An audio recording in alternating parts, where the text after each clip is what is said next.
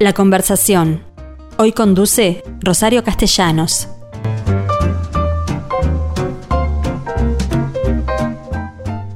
Aquí estoy nuevamente con ustedes porque tratándose de martes, ustedes saben que me toca a mí esta conversación.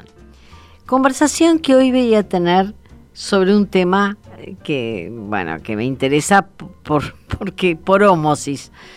Es con el director de secundaria del Colegio Regina Martirium de la Fundación Sofía, que es además magíster en Política, Sociedad y Educación por la Facultad Latinoamericana de Ciencias Sociales, Flaxo. Está diplomado en didáctica por la UDELAR y además es egresado como profesor de historia de NIPA es historiadora además, o sea que tiene todas las condiciones para hacer de esto una entrevista más que interesante para mí. Pero resulta que a raíz de la jura de la bandera que ustedes saben que este año tuvo lugar el 23 de septiembre, así como el año pasado, no el 19 de junio tal cual está establecido por ley, en realidad tiene que ver con la situación de pandemia en la que estábamos, ¿no? Pero el, tema se plantea siempre, ¿para qué es la jura de la Constitución? ¿Para qué sirve jurar fidelidad a la bandera? ¿Cómo le cae a los chicos de primer año de liceo, cuando son unos niños todavía, y se hace este juramento que vaya a saber qué sentido tiene para ellos? Se lee un texto que siempre el mismo, desde mi época, pero el tema es que sigue siendo obligatorio es decir, se lo van a pedir si continúan estudiando, se lo van a pedir si ingresan a un cargo público, de manera que más vale que lo tengan. Bueno, Alejandro Sánchez, la persona con la cual voy a hablar eh, de este tema, ¿por qué, por qué Alejandro, tú encontraste una fórmula para hacer de, de esta jura de la bandera algo que puede interesar a los más chicos?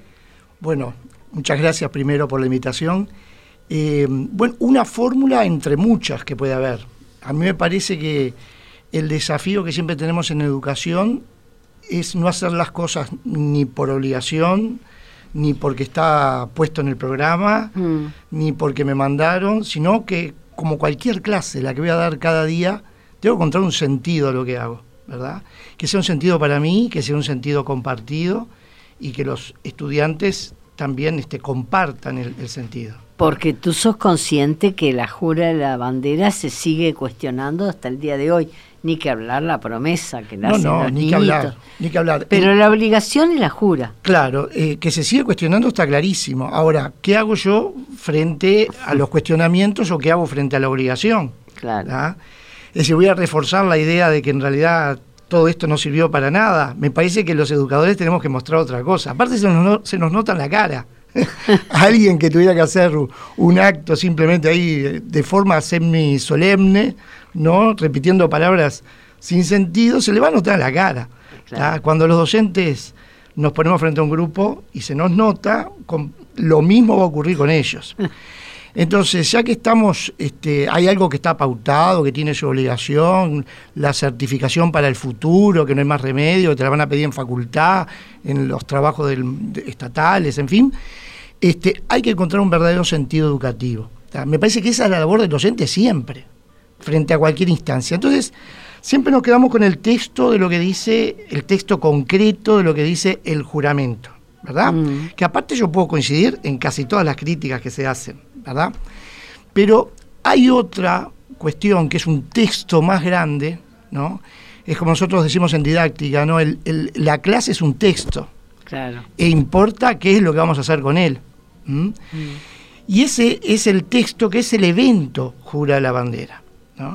Entonces a mí me parece que hay cantidad de cosas que vivimos diciendo todos los días, que en la educación no están presentes, que tienen que ver con la convivencia, que tienen que ver con la sociedad que queremos, que tienen que ver con los sueños compartidos, que tienen que ver con, el esfuerzo. Con el esfuerzo, con el trabajo, con, con educar en valores. No hay mm. padre y madre que no busque un lugar, un colegio que, ay, mire, yo vengo porque acá le van a enseñar valores. Bueno, este, si no lo hiciéramos y si no le encontráramos el sentido, qué oportunidad que nos perdemos.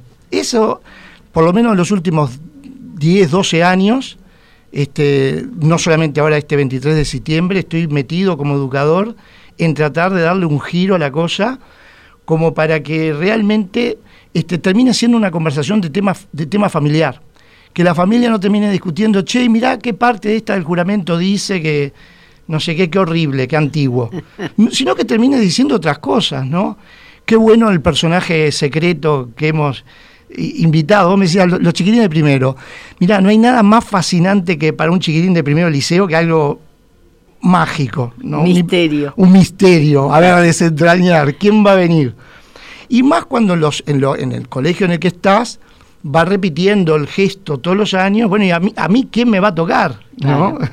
Pero hablemos del colegio, porque mm. a todo esto sabemos que pertenece a la organización Sofía, pero no sabemos nada, ni siquiera dónde queda. Claro, bueno, así rápidamente para el, conjunto de las personas decimos que quedan muy pocas cuadras delante de la arena, ¿no? Eso como para... Sobre la calle Cerrato. Pues sobre la calle Cerrato, ¿no? Es decir, bueno, caminando son unas, unas 4 o 5 cuadras. Es Cerrato 35-36, ¿no? Allí está el colegio Regina Martirum, que es uno de los 16 colegios que tiene la fundación en Montevideo. Hay 16 mm. que los tienen en el interior. En los últimos nueve años, ese es el camino que ha hecho la fundación, de empezar con colegios que estaban en riesgo de cerrar, a tratar de sacarlos adelante, pero no solamente eso, que sería su viabilidad, sino que tratar de hacer de ellos centro de innovación educativa y obviamente de formación religiosa católica, ¿no? Ambas ideas van de la mano, ¿no? Y por ahora, digo por ahora porque este, ya se acercan novedades, el colegio es, es, chiquitito, en este momento ha quedado chiquitito. Yo en liceo tengo dos primeros de liceo, un segundo, un tercero, son cuatro grupos. Ahora el próximo año vamos a hacer seis porque ya vamos a tener también un cuarto de liceo y se van a duplicar los segundos y así sucesivamente. Claro, porque los chicos de primero tienen que pasar a un y, segundo. Y claro, y hay que hacer todo lo posible para que eso ocurra, ¿no? A veces hay alguien que te dice como crítica, vos lo único que te interesa es que pasen, que, que no me, ¿cómo? El, lo primero que me interesa. pero, pero que pasen con conocimientos. Obvio, claro, sí, sí, sin duda. Porque eh, además... Eh, eh, tu colegio y, el, y en general los de Sofía están en contextos críticos. Por supuesto, nosotros nos vienen este, chicos de distintos colegios de la Fundación, que a veces ya están en ese contexto al que tú referís, y vamos incorporando otros chicos que se van acercando. Por ejemplo, de los que queremos acercar es, es del barrio, porque curiosamente este, nos vienen de, barrios cercanos y próximos de otros colegios de la Fundación, y hay que como volver a desembarcar en el propio barrio que que vio durante 70 años, nos quedan dos años para los 70, crecer al Regina, ¿no? Fue un colegio que llegó a tener 600 alumnos y ahora estamos en la tercera parte de, ese número. Bueno, vamos a volver a crecer, sin duda. Y experiencias como la que tuvimos el 23 de septiembre nos ponen en contacto con padres, con, con exalumnos, eh, que dice, ah, pero qué bueno, nunca se me hubiera ocurrido que hicieran tal cosa o que trabajaran tal tema. Bueno, pero tal cosa no me sirve. Me vas a tener que explicar qué lograste hacer para cambiar el sentido de bueno, Este año concretamente, porque después si querés rápidamente te cuento otros que alguna vez tuve que, que llevar adelante, pero este año concretamente nos encontramos con un grupo de primero liceo, dos concretamente, que a ver, son los héroes de la pandemia. Es decir, terminaron la escuela, sexto año de escuela, con todo lo que vos sabés significa, termino la escuela, que no sé, todo ese festejo, lo terminaron en pandemia. Y arrancan primero el liceo con toda la novelería. En pandemia. En pandemia. O sea, si hay una generación marcada por eso y que a veces piensan esto era el liceo, o mirá qué nota baja que tengo, ahora cómo voy a hacer con tal prueba, la cotidianidad, ¿no? Hay una generación en donde esto es clarísimo, son los chiquitos de primer liceo. Y en nosotros nos pareció que podíamos encontrar, como siempre se puede encontrar, alguien que mostrara, bueno, qué es realmente el esfuerzo y qué es realmente la voluntad y qué es realmente volver a empezar y salir adelante. Y nos pareció un ejemplo notable lo que había ocurrido con la competidora, la atleta uruguaya María Pía Fernández, que... Que lastimada, lesionada y llegó igual. Llegó igual y sabiendo que no iba ni a ganar y que en el grupo iba a salir última. iba a salir última claramente, pero dijo este, ella lo había puesto, lo había avisado en, la cuenta de, de, mm. de, redes, había anunciado, este, huir no es la opción, ¿no? Este, y, y, enfrentar la situación después de todo el esfuerzo realizado, No importa si saqué 12, no importa si tengo la medalla. Lo importante es que hice mi mejor esfuerzo y lo importante es salir adelante. A mí me pareció un ejemplo notable de lo que queríamos transmitir y de lo que queríamos a ellos hacer pensar. Y creo que lo entendieron en, en, todos los días previos. Ese fue el personaje sorpresa. Ese fue el personaje secreto este año. Mirá, secreto. tanto, tanto quedó el tema que inclusive los padres nos hacían alguna devolución al respecto, de cómo lo que habían sido conversando, que este, dijimos nos quedamos cortos. Y ahora hace un par de días invitamos a Débora Rodríguez, que terminó complementando si había algún tema que, quedaba a tratar, ¿no? Y ahí apareció el tema del feminismo, y ahí eh, apareció el tema de, la condición racial, ¿no? Mm. Ahí aparecieron una cantidad de temas que estaban vinculados también con la propia vida de Débora y con lo que tenían que tener en cuenta los chiquilines en definitiva como para pensar en su propia ciudadanía. Y ahí está además la... conocían todos. Ah, claro, a Débora ya la conocían de muchísimo más tiempo porque participó en varias Olimpiadas. este, es increíble porque en, los salones de, sexto de escuela o en los salones de primer liceo, en, la época de los Juegos Olímpicos, estaban colgadas las fotos, los profesores trabajan, bueno, y allí estaba la de Débora siempre. Bueno, ahí la vieron en carne propia ahí, y, este, y eso les encanta. Pero empiezan a encontrar explicación. Débora, por ejemplo, le preguntó a todos y cada uno cuál era el sueño que tenían en la vida, ah. para contarle cuál era el que había tenido ella. y todo esto arrancó con la Jura de la Bandera, de lo que me hubiera perdido, de lo que me hubiera perdido. ¿no? Me parece que es por ahí. Y no es la primera vez. No. me decías que me ibas a contar otras experiencias. Sí, sí, mira, ya por el año del bicentenario, mm. ¿no? Este, oh, ahora hay que festejar, porque acá el tema, la primera tranca es siempre lo que hay que hacer, ¿no? Oh, ahora tenemos que festejar el bicentenario. Me acuerdo que, este, bueno, ¿y qué se hace? ¿Qué, qué de especial? Y me acuerdo que en, el, en, el, en la comunidad educativa en la que en ese momento nos, encontramos, que eran la de los hermanos maristas, invitamos a, este, para ese año, el año bicentenario, a Gigia, al CIDES Edgardo Gigia, ¿no? Y bajo el tema que fuimos trabajando días previos, que era el país de los milagros, ¿no? Este, bueno, fue extraordinario, como fue extraordinario después en el mismo año en que se hablaba de la baja de la imputabilidad, que viniera el padre Mateo a contar su experiencia. O cuando apareció el tema en el Uruguay de a poquito, ¿no? Este, quizás no todavía con la fuerza de hoy del feminismo. Este, bueno, llevamos a tres senadoras en ese momento de la República que nos contaran las peripecias para tener en el Palacio Legislativo un baño, cosa que no tenían eh, al, momento de, ingresar ellas al Senado. ¿no? Bueno, nos acompañó en aquel momento Daniela Paisé, Susana Montaner, y Beatriz Argimón, la actual vicepresidenta de la República, bueno, en ese momento senadora suplente, bueno, ahí. Y las tres tenían muchísimas cosas más en común para hablarle a los chicos y a las chicas. Que, y además eh, tres partidos que hace totalmente del diálogo una experiencia interesante. Una experiencia cívica, digamos. Mm. Entonces, a ver, este, en algún momento cuando el centenario, el bicentenario de las instrucciones apareció el, vicepresidente de la República en aquel momento, el doctor, el, contador Daniel Astori. Me acuerdo que en las redes alguien comentó, ay, ¿por qué va ahí no va a, los liceos públicos? Yo digo, porque no lo invitan. Decir, tan sencillo porque no lo invitan, tan sencillo porque van a hacer lo mismo de siempre.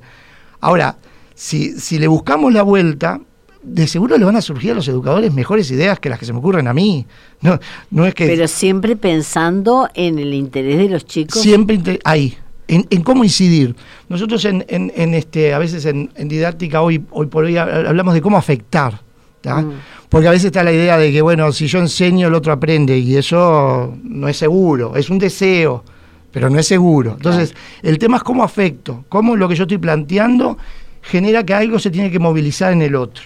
¿no? Mm. Y a partir de ahí, bueno, la búsqueda, el aprendizaje, si Dios quiere, este, el, tratar de afectar al otro.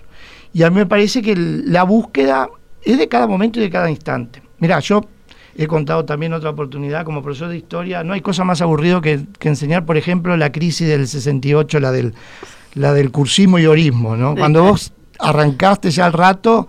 Está todo el mundo bostezando. bostezando. Y aparte que yo no soy muy bueno en economía, o sea que ese es uno de mis puntos débiles. Bueno, este, hay que empezar a, a, buscarle la vuelta. ¿no? En algún momento me, me, preocupé de decir, bueno, ¿qué decían las discusiones en los diarios en la época?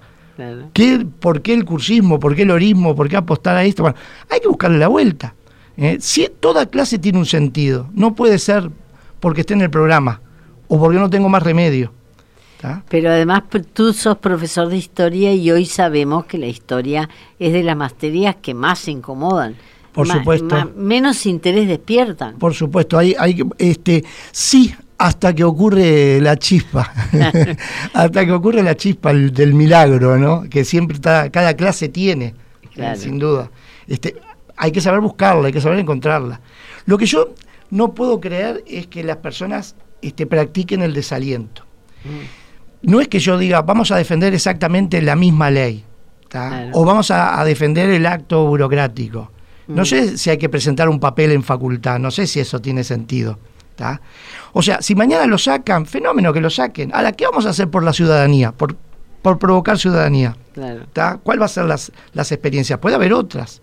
Pero esta ya está, está ahí, está prontita. ¿eh? Simplemente hay que darle eh, la tónica adecuada. Pero supongo que además tú extendés todo esto a las fechas patrias. Por supuesto. Más allá de que sean no sean laborables. Por supuesto. Eh, mirá, este año en el Colegio Regina precisamente fuimos tratando de depositarnos en cada una, en las redes, tratando de buscarle una vuelta distinta, ¿no? Entonces, este, el desembarco de los 33 por ejemplo. Qué difícil, ¿no? Qué difícil explicar, aparte después con los acontecimientos posteriores, al, bueno, al, propio hecho del desembarco, ¿no? Y aparte que haya desembarco no quiere decir que al otro día haya victoria, etcétera, etcétera, ¿no? Pero este... Pero las, las vicisitudes del viaje pueden ser muy interesantes. Pueden ser muy interesantes, pero viste, nosotros fuimos trabajando también la idea este, que está en, aquella canción de Dresler, al otro lado del río. Claro. ¿no? Entonces eso nos permitió, a partir de la idea de Dresler, a partir de qué es lo que pasa del otro lado del, río, ¿eh? la búsqueda de la libertad, de los sueños, que no se habrá consumado inmediatamente, ni mucho menos, ¿no? pero que fue un principio. Claro. ¿Eh? después por acumulación de distintas cosas, terminó en otro tema, ¿no? que tu papá especialmente conocía muy bien, eh, muy atinadamente aparte. ¿eh? Bueno, sin, sin, exageraciones aparte, lo ubicaba siempre en, la línea del proceso. De, no, de no buscar cuál es la fecha de nacimiento, sino de, buscar la construcción identitaria. Bueno, la, propia Montevideo no tiene fecha de iniciación. No, es un proceso. Es un proceso. Y ahora vamos para, para, Flor de aniversario, 1724. ¿Lo vamos a dejar pasar? o, te quiero ver a ver qué inventás en ese caso. Ahí está, algo vamos a tener que hacer. En el año 24 me parece que ahí la muy fiel y reconquistadora ciudad, vamos a ver si nos reconquista nosotros como, como montevideanos. Claro. Eh, este, Porque además hay un tema de identidad que es interesante, ¿no? Totalmente. la historia tiene esa particularidad. Totalmente, totalmente. Este, y aparte de otras identidades increíbles, mirá, vos fíjate ahora que vos me mencionabas ahora el tema, la bandera mismo y todo lo demás. Bueno, volver a ubicarnos los chiquilines con el tema de la celeste, este, están todos consustanciados de creer que la bandera uruguaya es celeste, y no es celeste, es azul cielo, y el motivo de por qué los uruguayos usan la camiseta celeste es otro que la propia bandera, no tiene nada que ver una cosa con la otra. Ahora, yo estoy dispuesto a no hacer nada frente a ese tema, más allá que decirlo, con respecto a lo que sienten los chiquilines por identificación, por algo que lo ven como algo común, ¿no? Algo que los identifica, que los une, en fin pero de cualquier forma haces hincapié en, e, en eso, en, establecer la diferencia. Ah, la diferencia claramente, sí, sí, hay que decirlo. no le quita nada igual, no, le quita en absoluto. Este, pero bueno, saber también contar esas historias pequeñas. ¿no? ¿Qué público, qué, qué alumnado tenés en ese colegio? Eh, bueno, de, diversa extracción social, ¿no? La, mayor parte de las familias con, grandes dificultades, sin duda, ¿no? Es decir, ¿Y participan en todo esto? En todas y cada una de las cosas que se les puede invitar por medio de, la pandemia están ahí, ¿no? Mm. Este, y también es cierto que las ventajas que han traído las redes también las han traído para distintos grupos sociales también. ¿Y ningún padre se te opone a que hagas eso con la jura? Y con... No lo han manifestado. En general fuimos recibiendo... Este, elogios. A, ver, sí, elogios. El, que lo sigue viendo como antes, si yo no hiciera nada, seguiría viendo lo mismo. Claro. O sea que en realidad la novedad es la modificación. ¿no? Eso me parece importante. Ahora, ¿sabés? la Jura la Bandera creo que una de las cosas que a mí particularmente más me conmovió que he hecho con personajes secretos fue por lo que logró con los chiquilines, ¿no? Este, eh, fue Gustavo Servino eh, recordando su, su, episodio de los Andes. Eso te iba a preguntar, ¿no tratás nunca el tema? Porque vaya, vaya si eso tiene... Ah, bueno, sí, sin duda. Le damos poca pelota acá pero en realidad es un ejemplo. De... Totalmente. yo creo que logró en una simpleza el lenguaje, aparte al conocer ya la historia, claro. ¿no? él estaba apoyado ya en, en, una parte de su propio texto en el que le resultaba mucho más fácil. ¿no? Este, como no sé, cuando fue Gigia, bueno, no, hay nadie que no sepa qué pasa con el, con, el segundo gol de Maracaná, es imposible no saberlo. La forma en que enmudeció el estadio. Por supuesto, de repente el resultado más difícil de saber cuál fue el, no sé, el proceso político de Danilo Astori, pero, pero esos, esos este, personajes este, ya tenían un camino recorrido. Ahora, la manera en cómo los chiquilines, hasta las lágrimas, ¿no? Este, recordaron la presencia de Servino. Bueno, yo cada vez que tengo posibilidad de, o de verlo o de conectarme con él, se lo recuerdo porque me parece que ese tipo de cosas son las que realmente pensamos este, favorecer, ¿no? ¿Hombres y mujeres en el grupo? ¿En los chiquilines nuestros? Sí. por supuesto. Sí, sí, sí. ¿Y quién te crees que es más eh, sensible a esto que planteas tú? Bien, está bien que, me, que lo, preguntes. Este, yo creo que están en, los dos, ¿no? Eh, creo que siempre las chicas tienen una sensibilidad mayor. O al menos, ¿sabes qué? Eh, se, exterioriza más. Es mm. decir, uno fácilmente capta, ¿no? Yo siempre digo que los ojos son la ventana del alma, ¿no? Entonces tener unos chicos adelante, vos le mirás a los ojos y ya sabés el termómetro por donde anda. claro. Y debe ser bastante desalentador encontrar que, no, te, no te dan bolilla. Claro, para eso está la jura habitual. si querés eso, bueno, está, la, la, típica. Si querés el plus, hay que pensar un poco, hay que ser creativo. Bueno, eh, estarán pensando en irse a jugar con el PlayStation. es lo más probable, sí, claro. Porque además tenemos esa contra, decir, que hoy la historia está vista como un problema más que como una como una lección identitaria, ¿no? Sí, ojalá... Una pérdida de tiempo. Sí, ojalá en realidad fuera presentada como un problema a resolver, ¿no? Mm. Este, tú lo, utilizaste en el sentido de un problema que hago con esto, ¿no?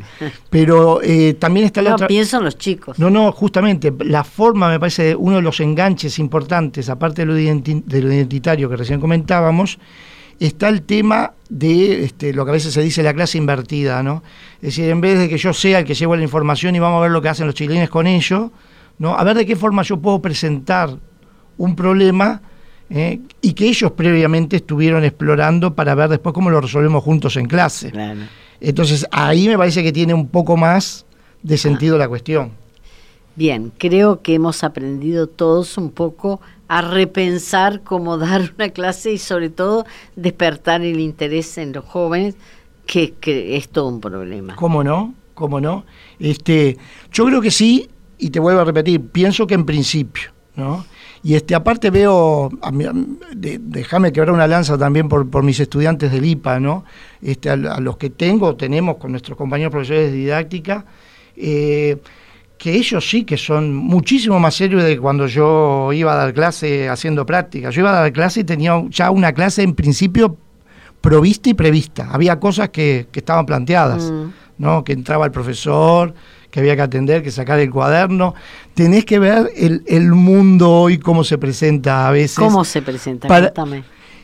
Y bueno, depende mucho también del marco institucional, ¿no? Este, yo por eso eh, mi, mi, principal función en el, en el, en el liceo, en el, colegio de Regina, es construir el marco, ¿verdad? Para que el docente no tenga que encargarse de eso, ya tenga un, poco más la clase planteada. Pero en general, y según el lugar, este, se ve, bueno, con muchísimas dificultades, ¿no? Chiquilines que están, siguen enganchados con, con su juego de play, con su juego de celular, que no, no, los podés prohibir. No lo podés prohibir. El celular entra a clase. Y tiene, y tiene que entrar y tiene que usarse.